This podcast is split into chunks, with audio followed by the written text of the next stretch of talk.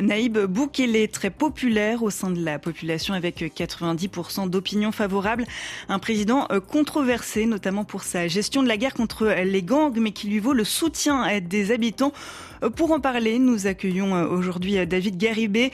David Garibé, professeur de sciences politiques de l'Université Lumière Lyon 2, spécialiste des conflits en Amérique latine. Bonjour. Bonjour.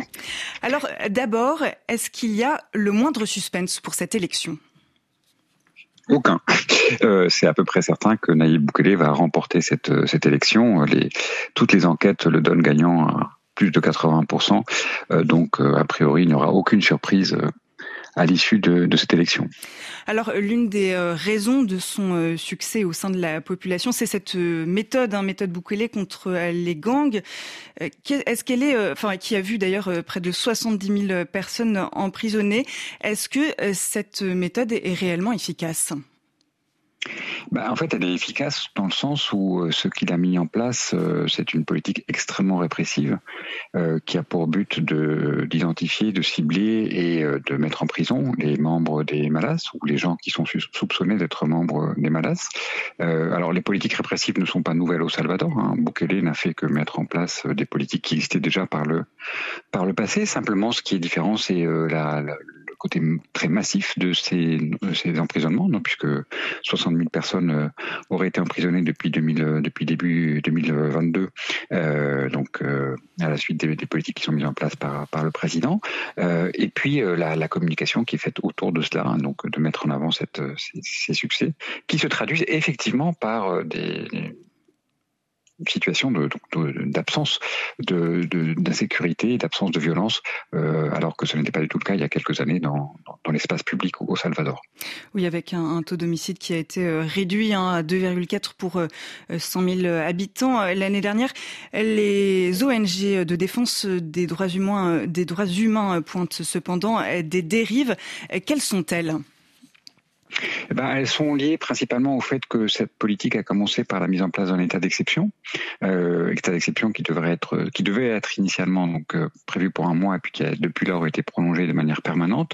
Cet état d'exception autorise la police ou l'armée à arrêter des personnes dans la rue sous le simple soupçon qu'ils seraient membres des Malas, à les emprisonner, euh, à les euh, donc euh, à prolonger le, le, temps de la détention provisoire, à mettre en place des mécanismes à, à couper toute possibilité de communication avec les proches, à réduire de manière extrêmement drastique toute possibilité d'être défendu par un, par un avocat, et, euh, et puis va mettre en place également des procès collectifs. Donc, euh, donc, euh, et du coup, cela a conduit aussi à, à l'emprisonnement de personnes qui n'avaient rien à voir avec les malas et qui, pour une partie d'entre elles ont été libérées, mais de très nombreuses personnes restent en prison alors même qu'elles n'ont pas de lien direct avec les malas. Et donc les conditions à la fois de, remise en question de, l'état de droit, euh, de conditions de détention ont été effectivement largement critiquées par les ONG euh, en matière de droits de l'homme.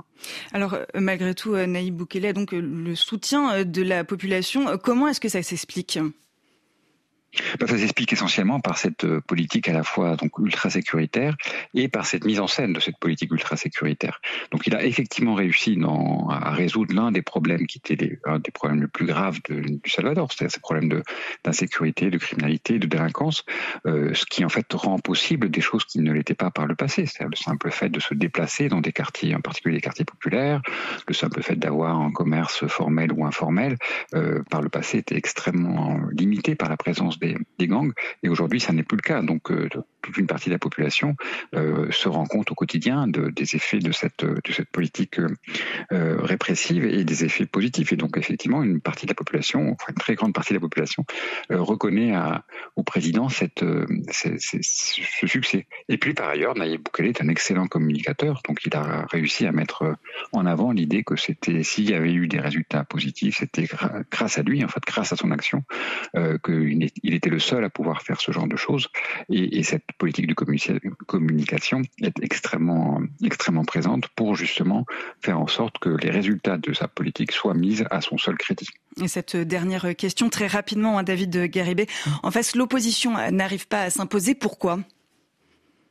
Bah, D'abord parce qu'elle a été très affaiblie par donc le bilan de sa politique au pouvoir. Donc les deux partis qui ont été qui ont alterné au pouvoir avant Bukele, Arena de la droite et le FMLN à gauche, ont eu des politiques finalement assez assez décevantes d'un côté comme de l'autre et n'ont pas réussi à mettre fin à, à l'insécurité.